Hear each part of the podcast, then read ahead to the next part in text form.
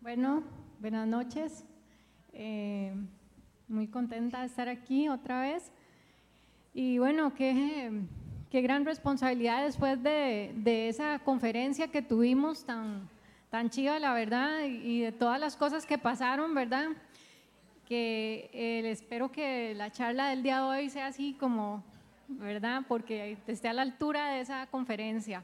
Pero bueno, este, antes de, empezar la charla, quería contarles que eh, eh, una vez para un día de la madre, eh, yo llevé a mi mamá a, un hotel a pasear. A mí me gustaba mucho como llevarla a ella a, lugares así bien bonitos de paseo. Y había, en eso salió una oferta para un lugar que queda en Atenas, un hotel lindísimo. Mm, supongo que todavía está ahí. se llama Aseclepios y era, es un lugar como un hotel, como un spa, donde hacen tratamientos para, ¿verdad? Como de, que tienen sauna y masajes y eh, tienen una huerta orgánica y cosas de ese tipo, ¿verdad? Se enfocan como en la sanidad. Y en realidad, este, cuando estaba hace poco preparando una charla, esta charla para, para, o era un estudio de Biblia para jóvenes, le, eh, tuve que leer sobre eh, todo este, el tema de, de hoy y leí sobre la historia del estanque de Bethesda, que está en la Biblia, en el Evangelio de Juan. Y ahí entendí por qué este, este hotel se llama Asclepios. Bueno, ahora más adelante, ¿verdad? Les cuento por qué.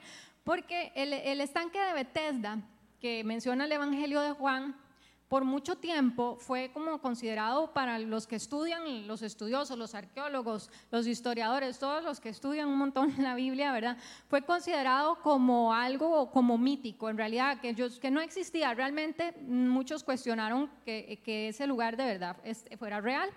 Este estanque fue el lugar donde la Biblia relata que en Juan 5, 1, 9, relata que, que Jesús sanó a, a un paralítico y em, a pesar de que se decía ¿verdad? que era un mito, en 1888 eh, fue encontrado en Jerusalén eh, el lugar del estanque.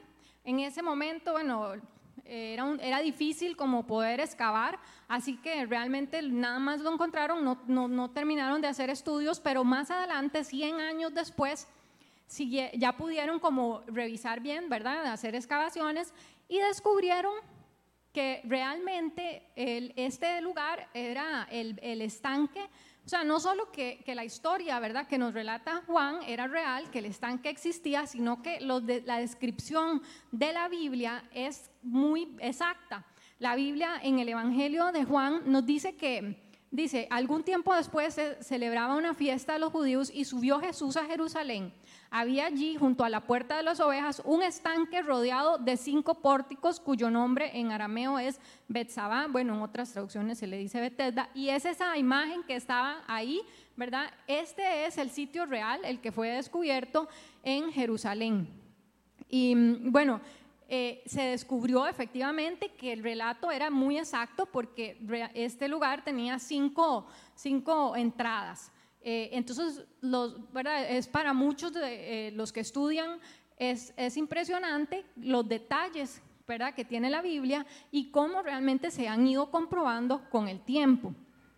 Eh, em, además de eso, ¿verdad? descubrieron que este lugar era una, como una piscina donde se hacían sanidades, eh, pero realmente más bien como un lugar de, adoración al, dios Asclepios, que es un dios griego romano.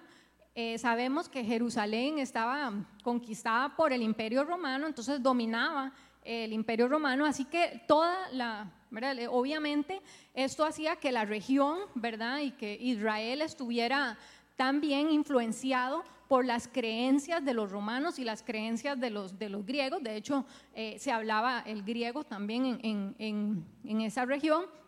Y por ende, habían estos lugares donde había como esta mezcla, ¿verdad?, con la cultura pagana.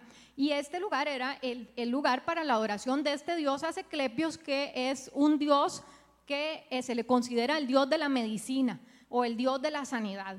Entonces, es muy interesante, ¿verdad?, porque eh, Jesús va a este lugar, hace una sanidad, él sana a este hombre paralítico, no lo sana eh, llevándolo a, las aguas del estanque, como la historia relata, sino que lo sana con su palabra. Jesús le da una orden, Jesús le dice, levántate y, y, toma tu camilla y anda. Y con solo su autoridad, con solo la autoridad de la palabra pronunciada por Jesús, el hombre queda sano. Entonces aquí también, bueno, Jesús se enfrenta contra esta, ¿verdad? Contra esta divinidad, contra este falso Dios y demostrando que Él es el, verdadero Dios de los milagros.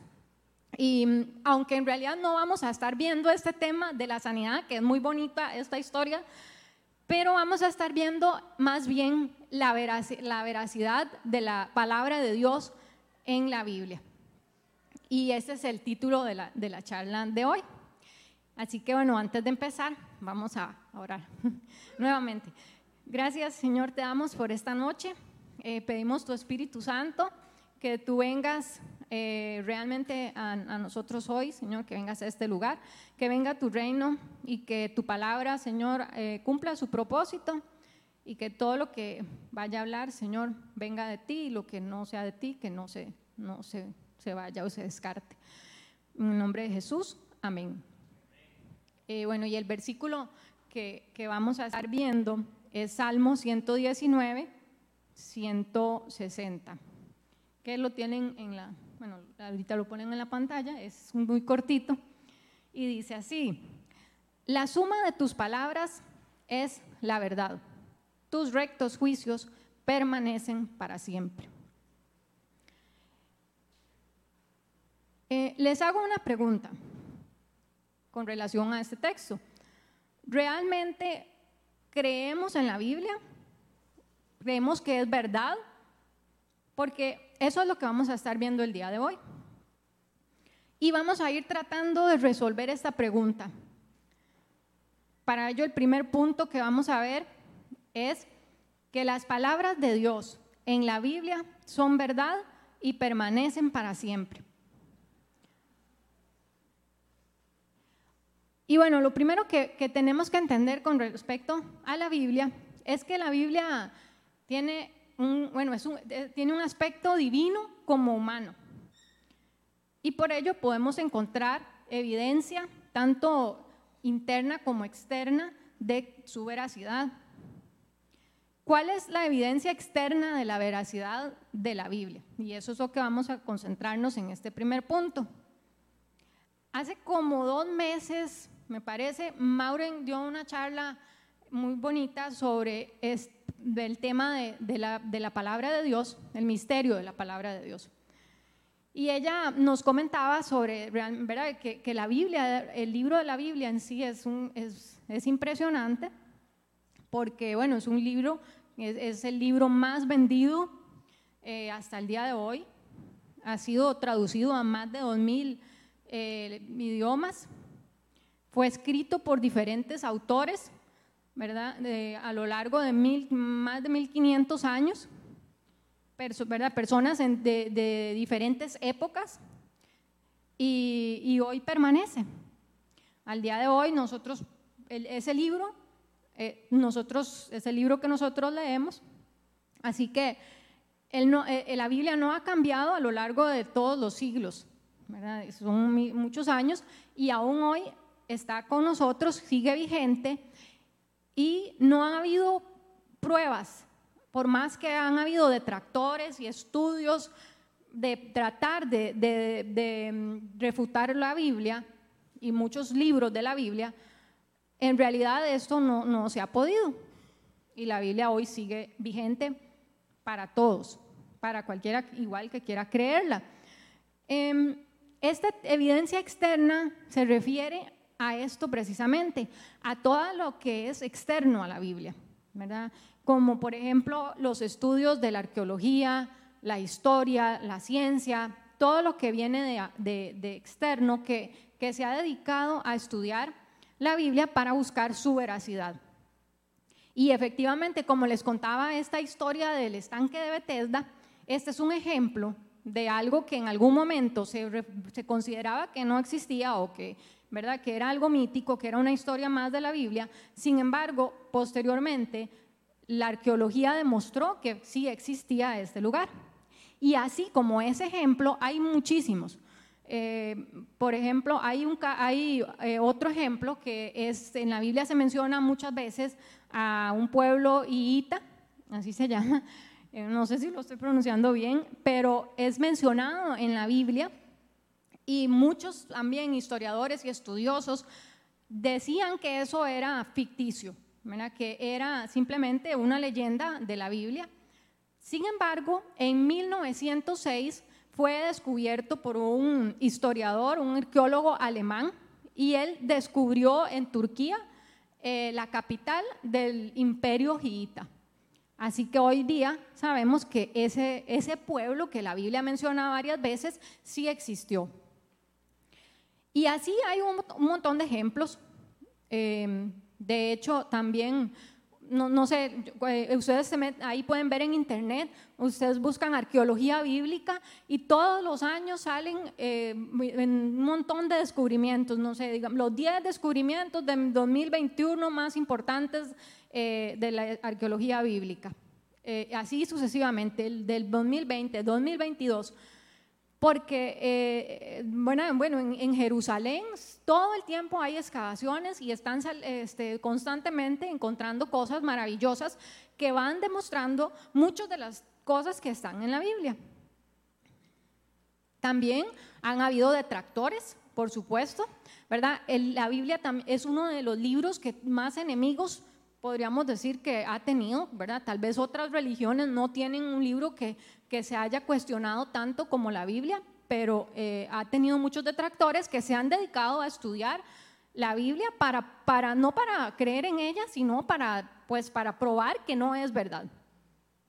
Ah, hay un caso de un famoso historiador, arqueólogo, que se llama William Ramsey, que él él decía que el libro de los hechos era, no era real, o sea, mucho de lo que estaba escrito no se apegaba a, la realidad ni podía ser considerado como, como, como, como historia.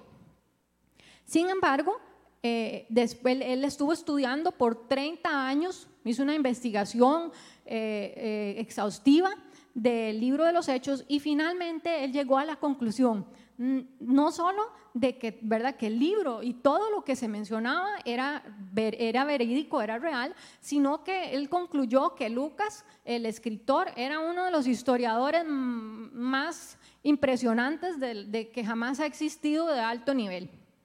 Incluso posteriormente él eh, escribió eh, siguió escribiendo sobre temas, sobre, sobre libros bíblicos, y algunos dicen que él probablemente se convirtió al cristianismo por la forma en que él escribe, acerca de, los hechos que están en la Biblia y de cómo él se convenció de la verdad. Y bueno, em, ahora bien, eh, desde, ¿verdad? Estamos hablando de la Biblia, lo que conocemos hoy como las escrituras, que son, eh, desde el punto de vista griego, eh, se le llama grafe, la palabra grafe, que es, perdón, el latín es la traducción, y, y, esto se refiere a lo que es la palabra, ¿verdad? Las palabras de Dios escritas, en forma escrita, y es otro nombre que se le da a la Biblia. La primera vez que las palabras de Dios fueron puestas por escrito, es en las dos, en las dos tablas que, Dios ¿verdad? le dio a Moisés con los diez mandamientos. Y eh, esto fue en Éxodo, en Éxodo 31, 18, donde, Dios, donde inclusive dice, la, nos narra la Biblia, que Dios las escribió con su propio dedo. Entonces, volvemos al punto del aspecto humano y el aspecto divino de la Biblia. Aunque la Biblia efectivamente fue escrita por personas, por, por hombres, ¿verdad? Eh, fue Dios, el, es Dios el autor eh, supremo de la Biblia que utilizó a todos estos hombres para poder escribirla.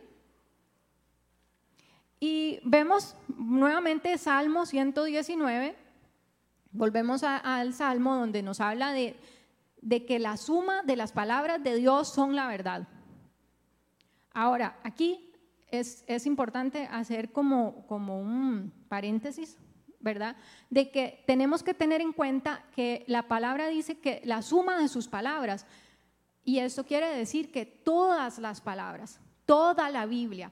Entonces, no podemos decir que unas cosas son verdad y otras no. Si nosotros decimos que es toda la palabra, tenemos que tomar y que saber que la autoridad de la Biblia está en toda la palabra de Dios. Tampoco sería válido hacer que dijéramos que unos versículos sí o sacar de contexto palabras y decir, ¿verdad?, que hacer toda una doctrina sobre un versículo, porque en realidad la Biblia es perfecta y es toda, ¿verdad?, completa y, todo lo que hay en ella se, se, puede, se, va a ir relacionando y se completa y se hace verdad. Por eso es tan importante que la estudiemos, ¿verdad? Tal vez muchas veces escuchamos algo y pensamos que no es verdad o, o, lo creemos y después averiguamos que no era verdad. Pero en realidad no era, no, no era la Biblia, sino nosotros, ¿verdad? Que tal vez escuchamos una interpretación de la Biblia y, creímos esa interpretación y esa interpretación no era verdadera.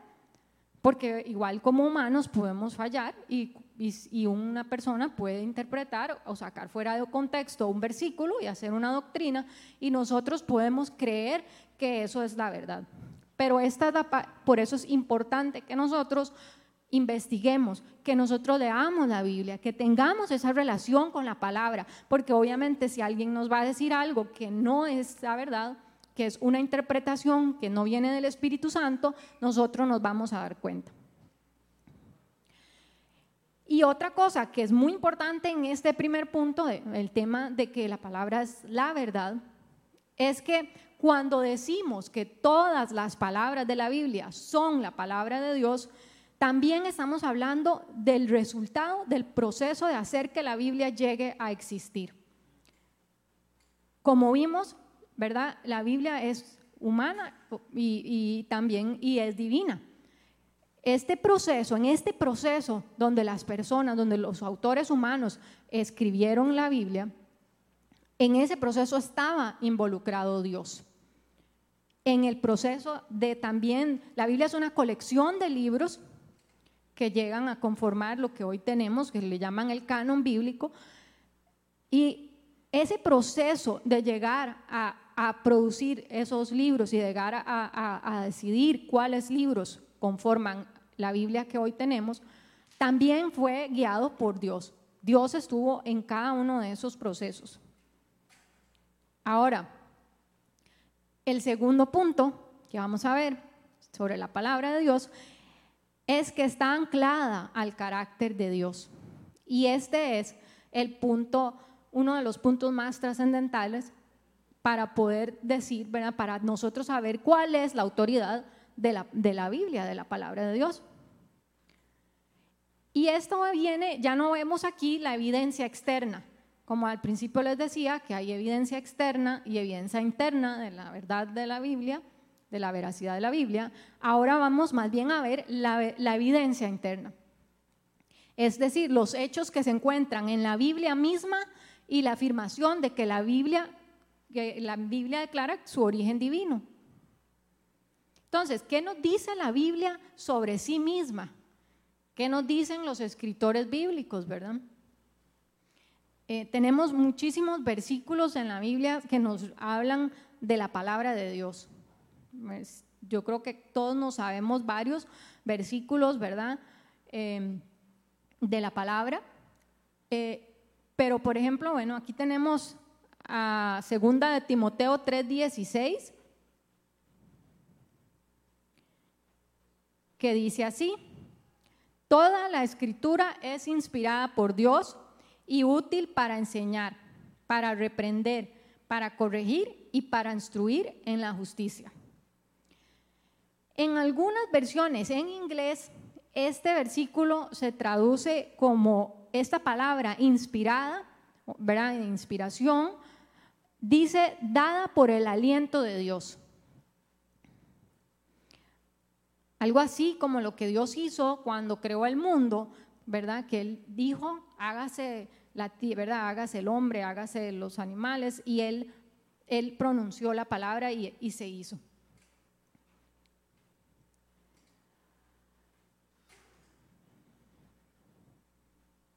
Otro ejemplo lo tenemos en Primera de Corintios 14, 37. Y aquí es Pablo, donde él mismo dice, ¿verdad? Que las palabras que él escribe son mandato del Señor. O sea, Pablo mismo está indicando que sus palabras son mandato del Señor.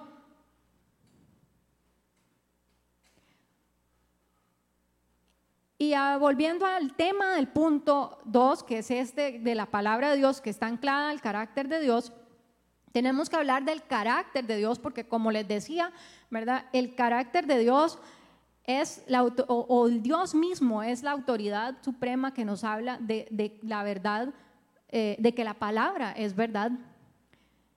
Y es, por ejemplo, lo que nos dice Tito 1.2, que nos dice que Dios no miente. Igualmente, en el Antiguo Testamento tenemos a números 23, 19, que nos dice, Dios no es un simple mortal para mentir y cambiar de parecer. ¿Acaso no cumple lo que promete ni lleva a cabo lo que dice?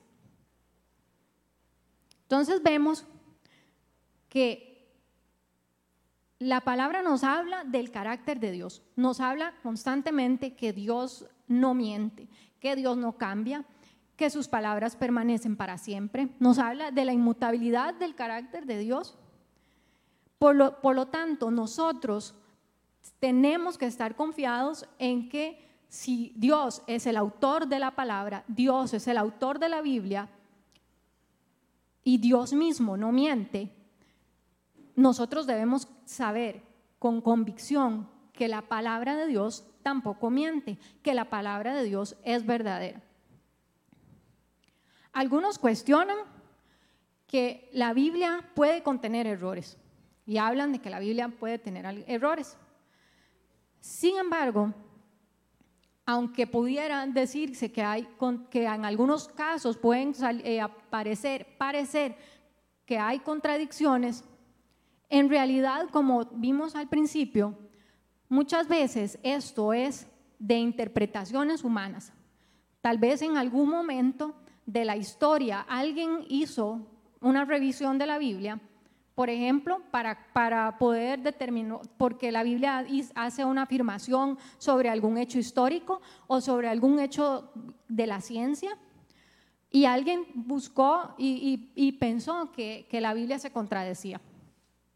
Sin embargo, mucho tiempo después, al ser revisado el tema, al ser nuevamente revisadas las escrituras, nos encontramos que la Biblia no, no, tenía ningún error. La Biblia no tenía, no, no, sino más bien era la interpretación que en ese momento se le dio a ese hecho o a esa situación. Entonces, lo más importante aquí es que la precisión de la Biblia está anclada al carácter de Dios.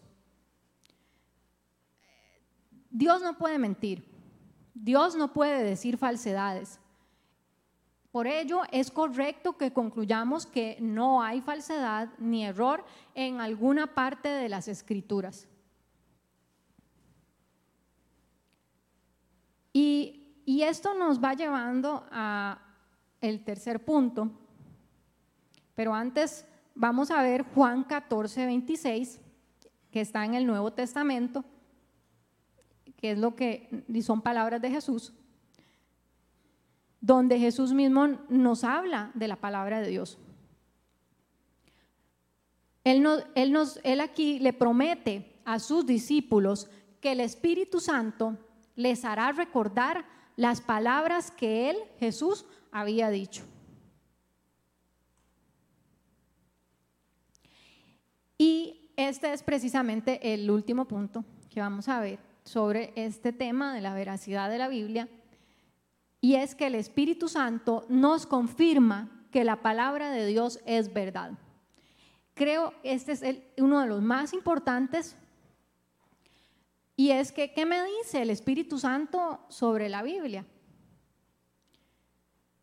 El Espíritu Santo nos confirma que la palabra de Dios es, que, nos confirma que la Biblia es la palabra de Dios. Veamos Juan también 16, 13.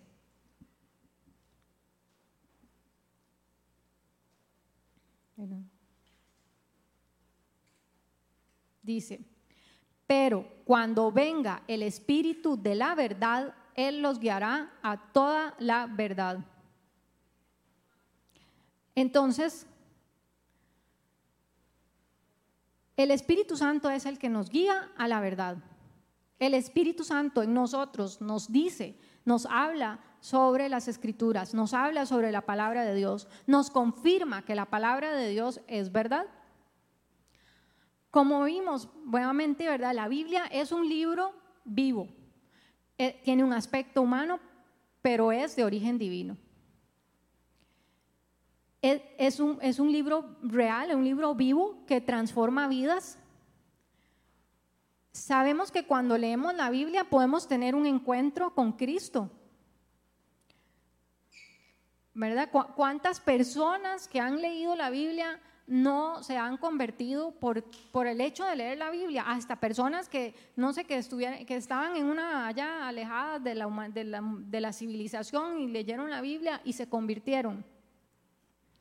O también, como veíamos este caso, personas que son detractores de la Biblia, ¿verdad? Que la han cuestionado, pero con tal de cuestionarla, se ponen a estudiarla y al final terminan creyéndola y convirtiéndose. Porque hay ejemplos como, bueno, como el de este historiador, eh, arqueólogo que, les contaba. Eh, y no solo él, eh, más reciente, por ejemplo, hay, un, autor famoso, eh, él es un, apologético, creo, que eh, defiende la fe y se llama Lee Strobel. Él escribió un libro incluso que se llama El caso de Cristo. Pueden buscar. Él, se dedica a defender la Biblia porque él era ateo y no creía y él se puso a estudiar el tema de Jesús, de la resurrección, para poder demostrar que era falso. Era abogado, él es abogado y periodista. Y al final, él, eh, hay una película inclusive, y él termina convirtiéndose, hoy, hoy él se, se, dedica a hablar de, de, la fe. Bueno, y, y nos, estoy segura que cada uno de nosotros conoce personas que, que han tenido una experiencia sobrenatural con un encuentro con Cristo a través de la palabra de Dios. Incluso, bueno, aquí, el, eh, bueno, Ronald, el pastor, él siempre nos cuenta el testimonio de él, ¿verdad? De que él no creía y que él quería demostrarle a las personas que no era cierto la Biblia. Y por eso se, se, se, se, se matriculó en un estudio de Biblia y al final hoy lo tenemos como pastor. Yo misma puedo decir que cuando leí la Biblia tuve un encuentro con Cristo me, dieron el, Nuevo Testamento y lo fui a leer a mi casa y, y, en mi casa tuve un encuentro con Jesús. Así que, ¿cuántas, verdad? La Biblia realmente no es solamente un libro, un libro más de historia, ¿verdad? Las palabras que están ahí no son simplemente palabras, son palabras que vienen de la boca de Dios, de Dios mismo. Son la verdad absoluta y nosotros debemos creerlas. Eh, en la conferencia que hablábamos sobre el tema de la, de la sanidad, eh, hablábamos de la mujer del manto y eh, a mí me encanta ese versículo de la mujer del manto y de la fe de esa mujer, ¿verdad? De cómo ella fue en medio de la multitud a tratar de tocar el manto de Jesús. Ella quería un encuentro con, con Jesús, ella quería tener un encuentro con Él y ella hizo lo que pudo a pesar de que no tenían, ¿verdad? Que, que, ella no tenía ni que siquiera que salir de la casa y hizo todo lo posible y aunque no pudo llegar a Jesús ni siquiera para hablarle, ella, aunque fuera, le tocó el manto y quedó sana. Bueno, y cuando hablábamos de este tema, yo pensaba, ¿cuántas veces, o sea, nosotros tenemos acceso a Jesús. Él murió por nosotros en la cruz y nosotros tenemos acceso a Jesús por medio de su palabra.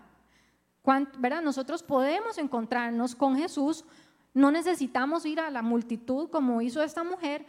Nosotros tenemos a Jesús con solo, ¿verdad? Abrir la palabra de Dios y leerla, podemos acceder a Él, podemos tener un encuentro con Él hoy día. Entonces, para terminar, eh, ¿estamos convencidos de que la Biblia es verdad? ¿Vivimos nuestra vida de acuerdo a lo que la Biblia nos dice? ¿Vivimos realmente creyendo que, que la Biblia es verdad? ¿Nuestros actos reflejan que estamos creyendo que toda la palabra de Dios es verdad? O tal vez hay algunos versículos que creemos y otros que no creemos. Tal vez unos sí decidimos que son verdaderos y otros no nos gustan tanto. Sin embargo, eh, la palabra de Dios en Santiago 1, 22, 24 nos dice que no nos quedemos solamente con escuchar la palabra, que la pongamos en práctica. Dice que, que mm, aquellos que, eh, tengo aquí, pero dice que que nos engañamos a nosotros mismos si no la ponemos en práctica. El que escucha la palabra pero no la pone en práctica es como el que se mira el rostro en un espejo y después de mirarse se va y se olvida enseguida de cómo es. Entonces, realmente la Biblia nos, nos dice, Y Jesús también nos dijo muchas veces, en su, o nos dice muchas veces en su palabra, que debemos obedecerla, debemos llevarla a la práctica. Nuestra fe debe ser una fe eh, de acción. Pero realmente estamos demostrando que la creemos y que creemos toda la palabra. Porque no se trata de que escojamos unas cosas que nos gustan y otras que no. Toda la palabra viene de Dios. Toda la palabra tiene la autoridad de Dios. Cualquier cosa, aunque sea un detalle, Dios lo usa para que nosotros, para sorprendernos. El ir más profundo en la Biblia nos, lleva a, que nuestra fe aumente. Yo he podido ver, por ejemplo, cómo estudiando la Biblia y, yendo, ¿verdad? No solamente quedándose en el texto o tal vez escuchando una predicación, sino realmente leyéndola, realmente estudiándola. Cada detalle que encontramos, cada detalle que yo he encontrado ahí, hasta el más pequeño, Dios lo usa. Dios me habla, aún hasta un pequeño detalle. Entonces se trata de que busquemos realmente tener una relación con Dios, busquemos esa relación en su palabra, que no nos quedemos solamente en escuchar, como dice Santiago, que no nos quedemos incluso solamente en escuchar lo que alguien nos dice o lo que venimos a escuchar aquí, sino que busquemos más, que investiguemos, que la estudiemos, porque cualquiera de nosotros tiene la capacidad para estudiar su palabra, para entenderla, porque Dios puso el Espíritu Santo en nosotros para que nosotros pudiéramos entender su palabra. El Espíritu Santo es el que nos guía a toda verdad. Y la Biblia se hace personal cuando la leemos. A veces estamos pasando por una situación difícil. No sé a cuántos les ha pasado.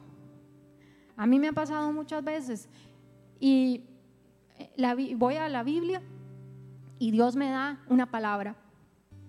Él me da una palabra y esa palabra es exactamente lo que yo necesitaba.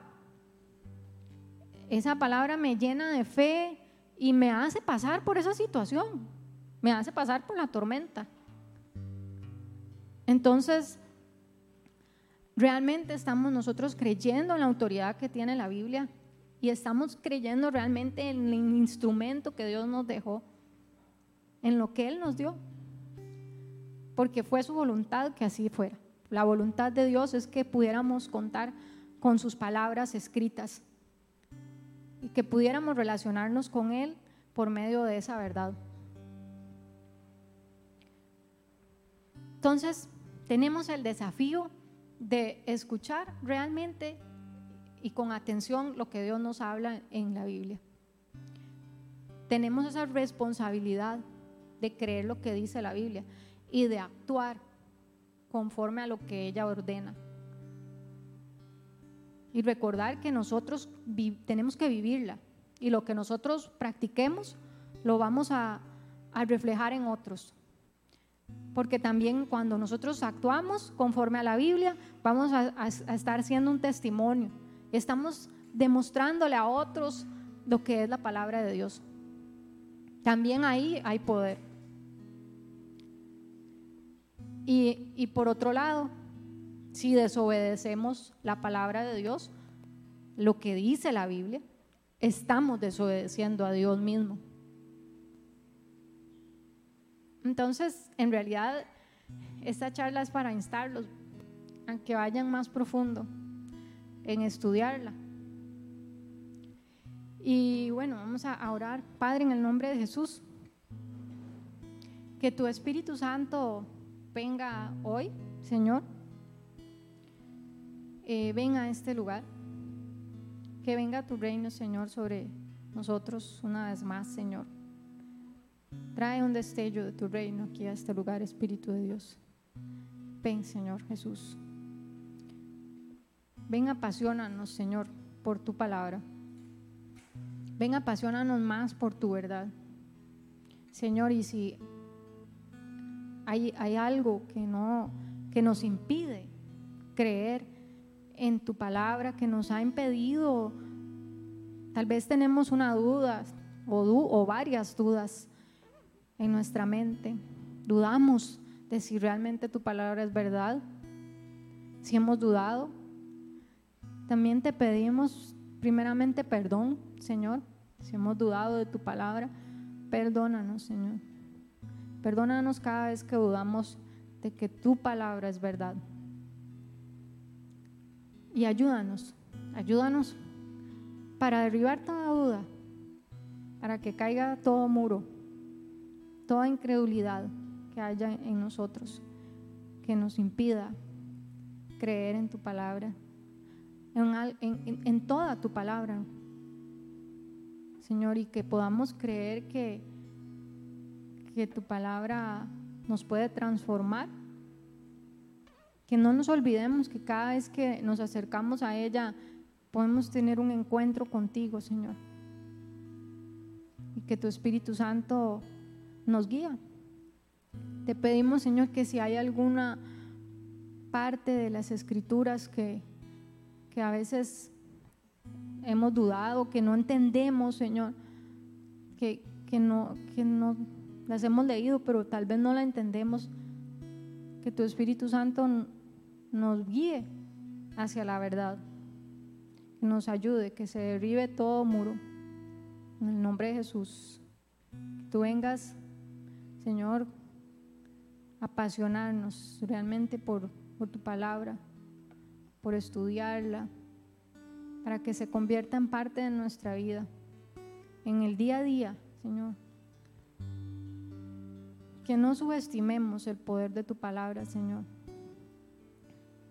En nombre de Jesús, que todo, si hay argumentos humanos en contra, que sean derribados, en el nombre de Jesús, todo argumento intelectual que se oponga a tu palabra, Señor, que rechace alguna parte de tu palabra, en el nombre de Jesús que hoy vengas derribando esos argumentos en el nombre de Jesús.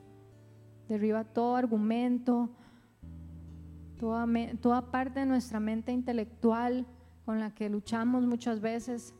Que tu Espíritu Santo venga a hablarnos, Señor, que podamos ir más allá, que podamos ir más profundo, que podamos ver lo sobrenatural en tu palabra, que podamos realmente creer, Señor, que si tú en tu palabra nos prometes que tú nos cambias, que si tú nos prometes que hay perdón en los de, de los pecados, que si tú nos prometes, Señor, que, que hay libertad, que si tú nos prometes, Señor, que tú viniste a, a derrotar el pecado, que ya el pecado no tiene poder en nuestra vida. Que si tú nos has prometido que vamos a ver sanidad, que tú derrotaste las obras del mal, que si tú nos prometes en tu palabra que hay dones para cada uno de nosotros, Señor, que hay dones para todos, no solo para unos, que podamos creer en, tu palabra, que recibamos tu palabra en nuestros corazones, que esa palabra venga a nosotros y venga a dar fruto, Señor, fruto en nuestro corazón. Cualquier situación por la que estemos pasando, yo te pido hoy, Señor, que tú vengas a traernos esa palabra que nos va a dar, de, nos va a alimentar. Tu palabra dice que, también dice que, que tu palabra es pan de vida. Tú eres el pan de vida. Tu palabra nos alimenta, Señor. Que cualquier situación que estemos pasando, nos alimentemos nos alimentemos de tu palabra, que es la que nos va a dar vida, que es lo que, lo que nos va a transformar. Ven Espíritu Santo, fluye, fluye. Tráenos paz, paz Señor. Tráenos tu sabiduría, Espíritu de Dios. Tráenos tu fuego. Tráenos tu inspiración. Señor, tráenos tu aliento. En el nombre de Jesús. Que podamos hacer vivas tus promesas en nuestra vida, Señor.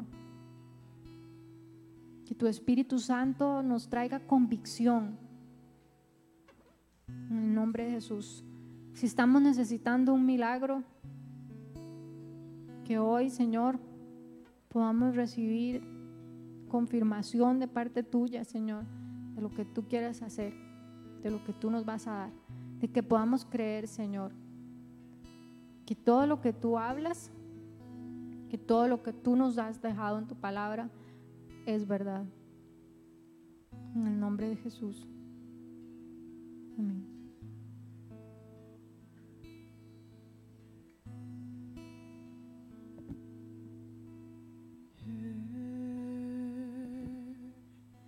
mi corazón.